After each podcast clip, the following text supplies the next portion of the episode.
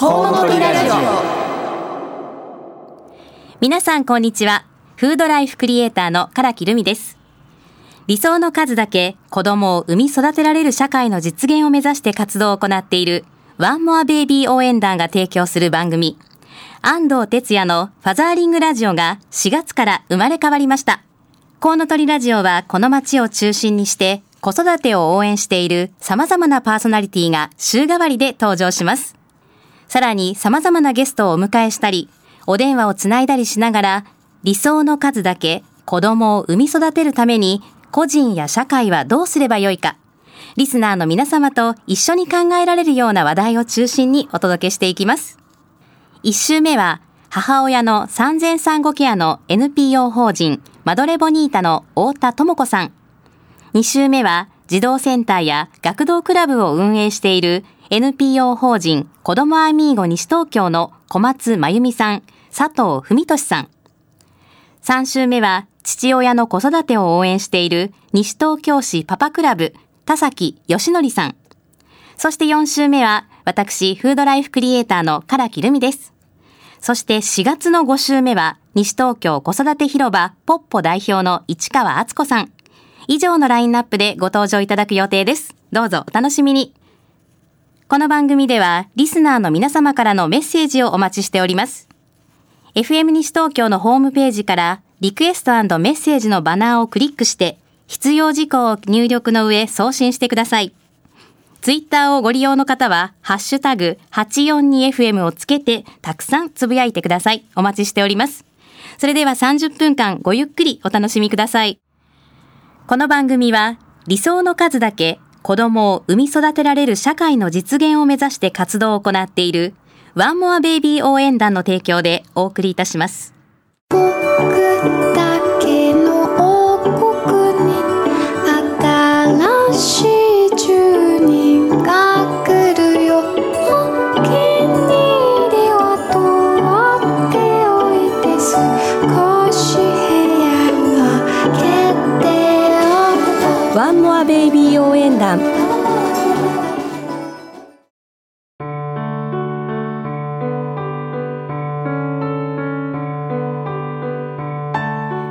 コウノトリインフォメーションコーナーこのコーナーでは私唐木留美からの子育てに関する最新情報やぜひ知っておいてほしい情報をお届けしていきます。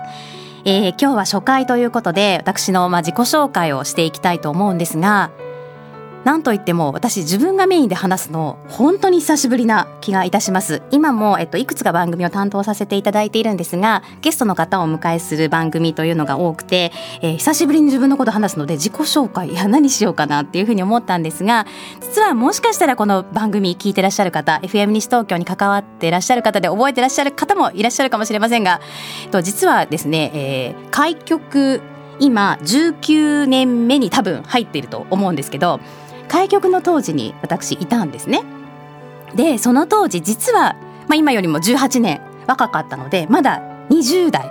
もう半ばにも行ってないぐらいの年齢だったんですけど話してる時によく「いやもうそろそろ結婚した方がいいよそんななんかねことを言ってるんじゃなくて仕事ばっかりしないでそろそろ結婚しないともう本当にできなくなるよ」みたいなこと言われたんですよ。で私223歳ですよ。そう多分私の話してることとかそういうのを聞いてらっしゃるリスナーの方は私の年齢を勝手に30代後半とか30半ばだって思ってらしての苦言だったんですよね。で、まあ、今何が言いたいかというとようやく 私今その年に近づいたんですね。でその当時から割と子育てのことですとか環境のこととかやっぱりすごく興味があったので話していたんですがまさにようやく少し子育てをこうスタートしてしかも経験を積んで話せるようになった。でこの番組に声をかけていただいたのすごく嬉しくてやっと母としてあ話せるんだって思った。まあちょっと前が起き長くなりましたがあの今私やっと40過ぎたぐらいですので 18年前はね本当に若かったんです、えー、さて今私はどんな生活をしているかと言いますと、えー、中2の娘がいます。でその下に小5の息子と、えっと、今2歳になる 息子がいるんですけど、まあ、その3人との格闘してる間に多分まあいろいろね皆さん3人いると大変ねっていう方と3人いると4人5人6人って欲しくなっちゃうでしょ？って声かけてくださる方といらっしゃるんですが、まあ、私自身もあの4人兄弟の長女なんですね。で下に3人いてすごく楽しかったのでもっと本当に若い頃は私子供9人欲しいとか10人欲しいとか言ってたんですけど、まあ、あのいろんな事情で今3人ですがとても楽しく暮らしています。で、えー、私が今実際どんなことをしているかって言いますとあの昔から興味があった子育てとか環境とか、まあ、いろんなことを話したり書いたりしてきましたがようやく最近つながった感じがしまして今一番メインでやってる活動としましては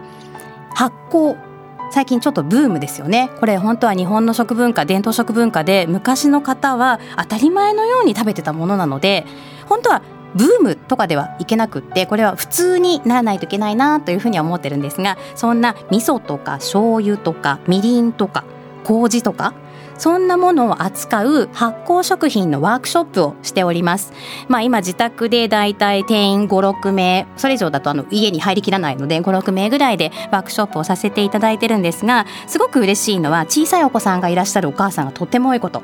でいや発酵っていうとババ臭いみたいな感じとかえこんな料理出したら子供が食べてくれないんじゃないかって最初は思うそうなんです。でうちで作るのはえ味噌焼きおにぎりとか 醤油焼きおにぎりとかもうで調味料もあの目新しい素敵なこうカタカナの名前がついてる調味料とか一切使わないんですね、まあ、使ってしその葉とか そういうハーブ類は使うことがあるんですがほとんどの場合はこの味噌とか醤油とか塩麹とかの元になっている麹菌麹を使った調味料、まあ、そんなものを利用するだけで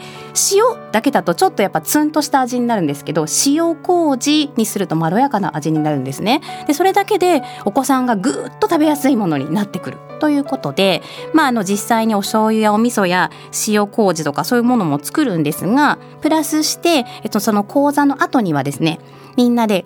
これがねまた味噌なんです。お料理教室全国にたくさんあると思います。で素敵なお料理作られる方たくさんいらっしゃると思うんですがうちで目指してるのは3分間クッキング。で美味しい。っていうことなのでどんなにズボラな方でも3分ならお台所立てますよね。そこを目指していきたいと思ってるので、まあ、あのいろんな方にねこれからもたくさんあのお話ししたいし参加していただきたいなというふうには思っているんですがそんな形で発酵に関するワークショップとズボラ主婦のおすすめということであのいろいろお料理教室をしています。であともう一つ私のところでメインにしているのがお料理のことはまあ覚えた。発酵食品のことも覚えた。ただもう一つ大事なことがあってじゃあ実際に作るものはいいけどスーパーでもまあ買いますよねものって。でそんな時に何をもとに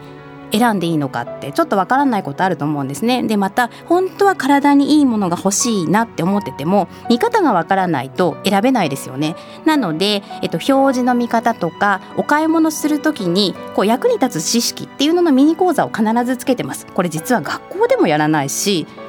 どこでも教えてくれないんですよね。というわけで私がしましょう ということでスタートしました。西東京市内の自宅で今ワークショップをしております。実はですねこの後5月にも予定されているものがいくつかあるので基本的なものだけご紹介してえ今日はね自己紹介に変えさせていただきたいんですけど5月18日の水曜日にお醤油を作ります。それから5月27日の金曜日には塩麹を作ります。でそれぞれえっとランチ付きですし醤油の場合は醤油を作った人にしか手に入らない醤油かすっていうのがあるんですがこれがまた美味しいんですよ。これだけでお酒飲めるぐらい美味しいです。まあそんなワークショップがありますのでまたこのコーナーを通じて今後もご紹介していきたいと思いますが、まあ、今日はこれで自己紹介に変えさせていただきます。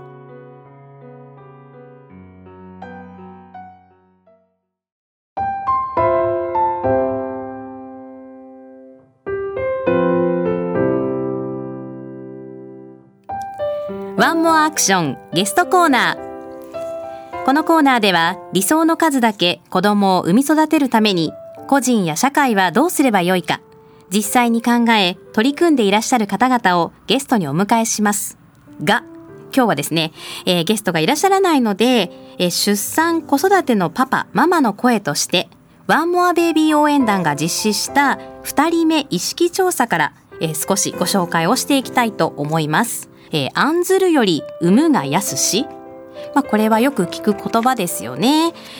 えー、全国の既婚者のうち、子供なし、子供一人、子供2人以上の男女それぞれ300人えー、合計1854人を対象に調査をしました、えー、そのアンケート結果なんですがまず最初、えー、2人以上の子供を出産したことについて家庭の幸福感の観点から満足していますか？という問いに対しましてえー、6割強の人がとても満足していると回答したそうです。えそしてさらにですね、えー、やや満足しているという人も合わせると98.4%の人が2人以上を出産し子育てをする生活に満足しているという結果になったそうです。そう、これほとんどですよね。まあ、ややととてもを入れるとほとんど98.4%の人が幸せを実感中ということです。えー、それではもう一つご紹介しますね。えー、ご家庭の日々の満足感を100点満点で答えるとという問いに対してなんですが、えー、これはですね、子供のいない人が78点、子供1人の人が83点、子供2人以上の人は85点、と、えー、子供の数が増えるにつれて家庭の満足度が高くなる傾向が見受けられたということなんです。あでもなんかこれはわかる気がしますね。家庭の満足度。ということで、子供の人数が多いほど家庭の満足感がアップ。ということなので、この調査結果でいくと、1人目が83点でしょ ?2 人目85点でしょ？うち3人いるから何点だろう ?95 点ぐらいですかね というわけではないと思うんですけど、あの、一人目を産むのって多分結婚されてる方で、まあ、なんとなく家庭を持ちたいなっていうふうに思うと、まあ、子供がいて家庭っていう感じになりますよね。なので、まあ、子供が欲しいなってなんとなく思ってらっしゃる方っていらっしゃると思うんですよね。あとはまた結婚するときに例えば家買ってとか家借りて、まあ、生活費がいくらぐらいで共働きにしようかなしなくてもうちはいけるかなとかいろいろ思う中でなんか多分一人ぐらいって計算に割と入れるじゃないですか。まあ多分産むんじゃないかなみたいな感じで。ただ一人目を産んだ後に二人目ってなるとこれ多分ね一人目が大変だと二人目とどうしようかなっていう方って多分いらっしゃると思うんですよね。あのー、もこちゃんの時だったかな太田さんの時だったかななんか経済的な理由でこうやっぱりちょっと考えちゃうななんていう調査結果もありましたけど経済的なもの多分すごく大きいんですけどでもなんかね、気持ちと経済って多分一緒のところがあると思うんですよね。経済苦しいと気持ちも苦しくなったり、気持ちが苦しいと経済も苦しく感じたりとか、工夫するのが大変になったりとかいう気がするんですけど、なんかね、子供が多いと、また逆に、なんだろう、一人の時ではないやりとりってあるんですよ、やっぱり。あの、子供が2人いるからこそのやりとりもあるし、子供が3人いるからこそのやりとりもあるし、まあ時間とお金と、あと体力と若さが戻ってくるんだったら、もういっぱいでいいなって思うんですけど、まあそれはそれなりでよくね、あの子供3人いると社会ができるとかはね、いろいろ言うとは思うんですけど、その満足度がアップするっていうのはなんかとってもわかる気がします。であと、2人目産む時にこんなに1人目が大変なんだから2人産んでこれで上の子に赤ちゃん帰りされたらどうしようとか多分思われる方もいらっしゃるしゃるんですけど私魔法の言葉っていうのを教えてもらったことがあるんですよ。でこれなかなか難しいかなって思われる方もいると思うんですけどまずうちはすごく成功したのでちょっとここでご紹介してもいいですか？え1人目が生まれて、まあ、2人目が生まれた時にやっぱり赤ちゃん可愛いですよねでお母さんも可愛いしで赤ちゃんって見るだけでそれが赤ちゃんの特性だと思うんですけどああ可愛いとか言いたくなるし手も差し伸べたくなりますよね。でそうするとやっぱりそれを見てるお兄ちゃんお姉ちゃんがちょっと寂しい気持ちになるっていうのはわかるんですよ。なので魔法の言葉って何だったかっていうとおめでとうってお母さんにじゃなくてお父さんにじゃなくてお姉ちゃんに言ってあげるお兄ちゃんに言ってあげるんですよ。あの、あなんとかちゃん生まれたんだ、お姉ちゃんになったんだね、おめでとう、何々ちゃん、あの、なんとかくん触ってもいい？って聞いてあげるんですよ。で、あと出産祝い。もういいですから赤ちゃんのもの。赤ちゃんは覚えてません。ね、でお母さんに、まあ、お母さんがこう癒されるようなものを送るっていうのもいいかもしれないですけど私もし送るんだったら上の子に送ってあげてほしいなと思って。お姉ちゃんになっておめでとう。お兄ちゃんになっておめでとうっていう形で送ってあげるとお姉ちゃんお兄ちゃんになれたことがすごい嬉しいことになるんですよ。であと赤ちゃんを見に来てくれた人はみんな私を褒めてくれる僕を褒めてくれるって思うと多分すごい楽しいことになると思うんですよね。だからうちはよくしでしてもらったのうちは上が長女なんですけど、長女に向かって来る人来る人にお願いしたんです。なんかプレゼント持ってくるんだったら、私を癒すものか、または娘に、てかまあ娘に持ってきてほしいっていうふうにお願いして、で、まず最初に赤ちゃんを触る前に娘の了解を得てほしいっていうふうにお願いをしました。そうすると、どんどんお姉ちゃんであることがとても嬉しくなるし、寂しくっても頼られてるっていう気持ちになるので、まあ寂しいのはしょうがないですよね。今まで私だけに来てたものが2つに分けられてしまうっていうのは絶対に変えられないことなのでそれがすごく嬉しいことに変わると変わってくるんじゃないかなと思います。これ性格にもよると思うし状況にもよると思うんですけどうちは一回もそれで赤ちゃん帰りはなかったしなんかみんなが褒めてくれて嬉しいっていう雰囲気にはなったので、まあ、その後ね、まあ、もちろん今中2になるまでいろいろありましたけどそのお姉ちゃんになった記念は忘れられない思い出として彼女の中でも残ってるみたいです。来る人来る人がね私におめでとうって言ってくれるっていうのはとっても大事なことの一つかななんて思います。これによってもしねちょっと子供どうしようって思ってる人が変わっていけたらそれはそれでまた面白いんじゃないかなと思います。これから反抗期とか思春期とかいろいろあると思いますけど私に魔法の言葉を教えてくれる人が結構いるのでまたねこの番組を通じてあのいろいろとご紹介していければなと思います。え今日はゲストコーナーの代わりということでえちょっと、えー、アンケート調査の結果をご紹介しました。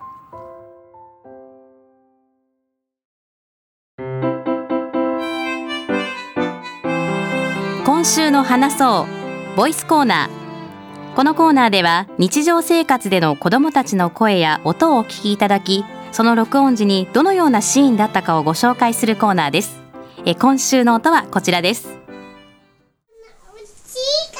かっこいいねもうかわいいね。かわいいねこの子もかわいいね。もうしゃもくもかっこいいね。かっこいいね。ごめんごめんママのね。うん何？卵。を持ってこう。そう聞きましたか？今の可愛い声。ママ可愛いですよ。これ今うちの次男が2歳なんですよ。で2歳で、まあ、今年3歳になるんですけど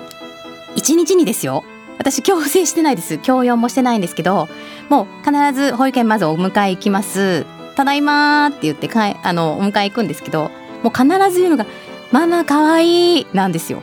これもう自分で言えないし誰も言ってくれないじゃないですか。でまああのただなんだろうまあこれ可愛いでもいいし嬉しいでもいいし何でもいいんですよ。何でもいいんですけどなんかお母さんになると褒められることって少ないじゃないですか。であの子供からしかも褒めらまあちっちゃい時はね確かにみんな可愛いこと言ってくれたかと思うんですけどあのこのね3人うちいるんですがこの次男くん初めてです。このママ可愛い攻撃。もうこれ全部許されますから。上のお兄ちゃんお姉ちゃんの反抗的な態度。全部チャラです。その瞬間に。でやっぱりもうなんか他のね自分で可愛いとも言わないですし他の人が言ってくれない言葉ですしものすごく照れくさい言葉なので多分私もしかしたら子供が3人生まれたからこそここで告白してるかもしれないかなって思うぐらいなんだろう今全部が受け入れられて「ママ可愛いって言われたら「そうだよねありがとうママ可愛いね」ってこう言い返すわけですよ。でもその時の顔って多分お互いにすごくいい顔をしてるので全てがチャラになります。でもこれもやっぱ3人いたからこその初初体験今まではなかったことなのであのこんなことも経験できるんだなってあの日々感じてます。これだけじゃないんですよ。もう可愛いシーンいっぱいあるのでこの後もねまた紹介していきます。Facebook の写真で作る我が子のフォトムービー子供写真館はワンモアベイビー応援団のウェブサイトから簡単に作成できます。ぜひアクセスしてみてください。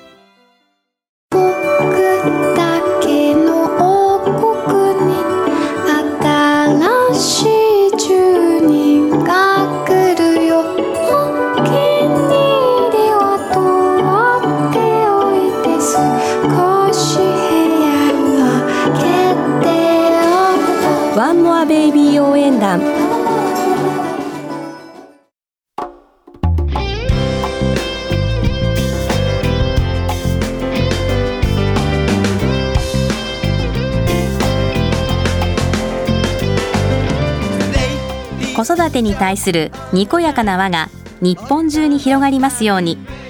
そしていつの日にか子ども大国日本となりますように。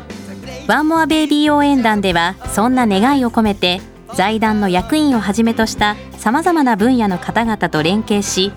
自治体や企業団体などの皆様が開催する講演や研修セミナーなどに対する講師を派遣。理想の数だけ子どもを産み育てられる社会を目指しています。男女共同参画ワークライフバランス父親の育児参画育ボスダイバーシティライフプラン妊娠出産産後ケア不妊人口減少時代の社会保障少子化を取り巻く現状と求められる対策など各種講演セミナー職員研修企業研修を行っています。その他の内容についてもご希望があればご相談ください。企画から参加させていただくことも可能です。